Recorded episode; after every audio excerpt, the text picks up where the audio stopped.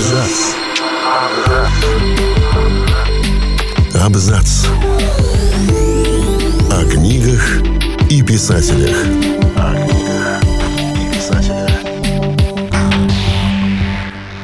На протяжении нескольких лет издатели отказывались печатать «Властелина колец» из-за его слишком большого объема. Но потом его напечатали в Америке, и весь мир охватил толкиновский бум. Профессор филологии вдруг превратился в звезду первой величины, и, кажется, он сам несколько страдал от такой славы. Сложнее всего пришлось его жене, единственной музе писателя Эдит Мэри Бретт. Ведь это ей приходилось выслушивать требования юных поклонниц супруга отпустить его и терпеть толпы восторженных читателей, разбивших лагерь прямо напротив их дома. Всем привет, я Олег Булдаков, и сегодня расскажу вам о 55 годах трудного счастья автора «Властелина колец» и его единственной музы. Их знакомство состоялось в 1908 году в пансионе миссис Фолкнер, куда Джона Толкина и его младшего брата Хиллари определил отец Фрэнсис Морган, священник из ордена ротарианцев. Он спасал мальчишек от авторитарной и не слишком доброй тетушки Беатрис. Дело в том, что отец их скончался, когда старшему сыну было всего 4 года. Они в то время жили в ЮАР, где глава семьи управлял Банком Африки, а после его смерти мама собрала детей и отправилась на родину в Англию. Там они жили едва ли не впроголодь, а после умерла и мама мальчиков. Джон и Хиллари остались на попечении той самой тетушки, которая буквально изводила племянников. Мама воспитывала сыновей в католицизме, а Беатрис собиралась вернуть их в традиционную англиканскую веру. Она даже сожгла демонстративно фотографии матери и ее письма. Правда, перевоспитать племянников она так и не сумела. В дело вовремя вмешался отец Фрэнсис, благодаря которому мальчики перебрались в пансион в Бирмингеме. В это же время там жила и юная Эдит Мэри Бретт. Она появилась на свет в Глостершире, отца своего никогда не знала, а ее мама Фрэнсис Бретт скончалась в 1908 году. Эдит была старше Джона Толкина на три года, но это вовсе не помешало молодым людям проникнуться симпатией друг к другу. Они вместе гуляли, что-то постоянно обсуждали, заходили в кафе, если вдруг на улице было холодно и сыро. Вот владелец этого кафе и доложила о свиданиях Джона и Эдит хозяйке пансиона, а та уже рассказала обо всем опекуну Толкина.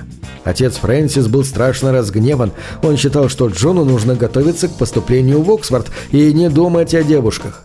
Ситуация усугублялась еще и тем, что Эдит была протестанткой, а не католичкой. И опекун категорически потребовал от Джона отказаться от любого общения с Эдит, как минимум на три года. Толкин такое слово дал. И главное, он его сдержал – Влюбленные попрощались на вокзале, когда Эдит уезжала вместе со своим опекуном. Джон на прощание сказал о том, что через три года они обязательно встретятся. Девушка лишь огорченно покачала головой. Она знала, что три года – это слишком много.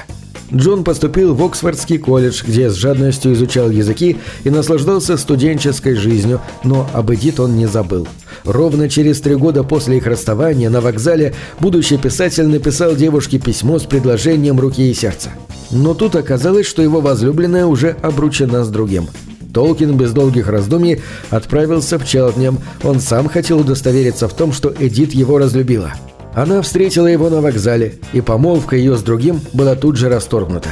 Больше того, девушка решила принять католицизм и выйти замуж за Толкина – Правда, это стоило ей изгнания из дома опекуна, где она жила. Эдит поселилась у кузины и стала ждать, когда же состоится ее свадьба с Джоном. Ждать пришлось очень долго. Толкин успел закончить колледж, поработать гувернером во Франции, пережить депрессию и отправиться на войну. Свадьба состоялась только в 1916 году, впрочем, никакого праздника по этому поводу устраивать влюбленные не стали.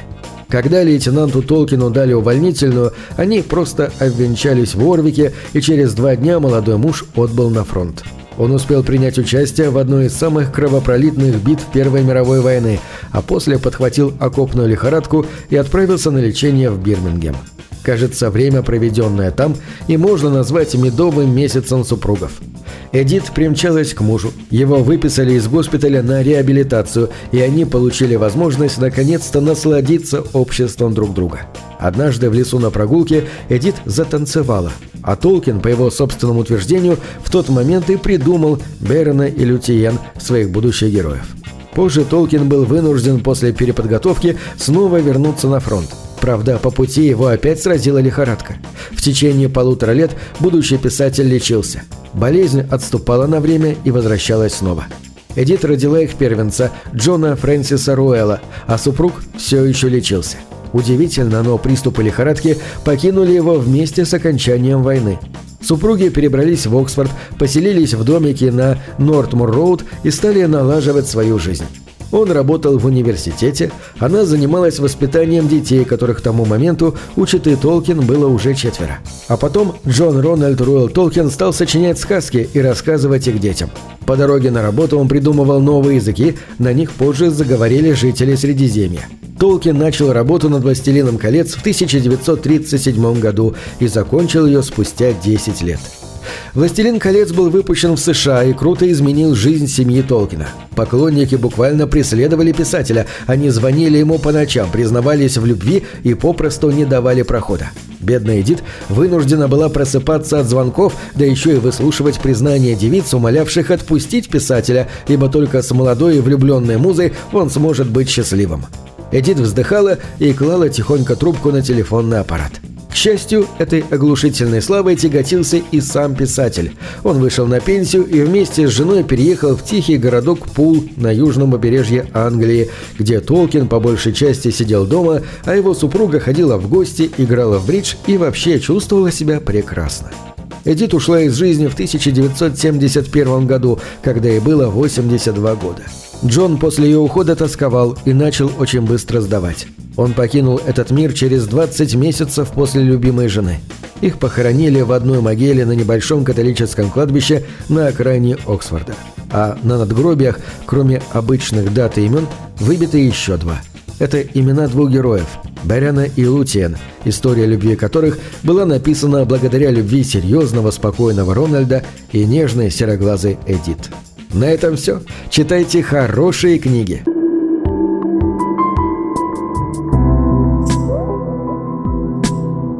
Книги — это двери, что выводят тебя из четырех стен. С ними ты проживаешь другие жизни, а свою умножаешь в тысячу раз. Тысячу раз.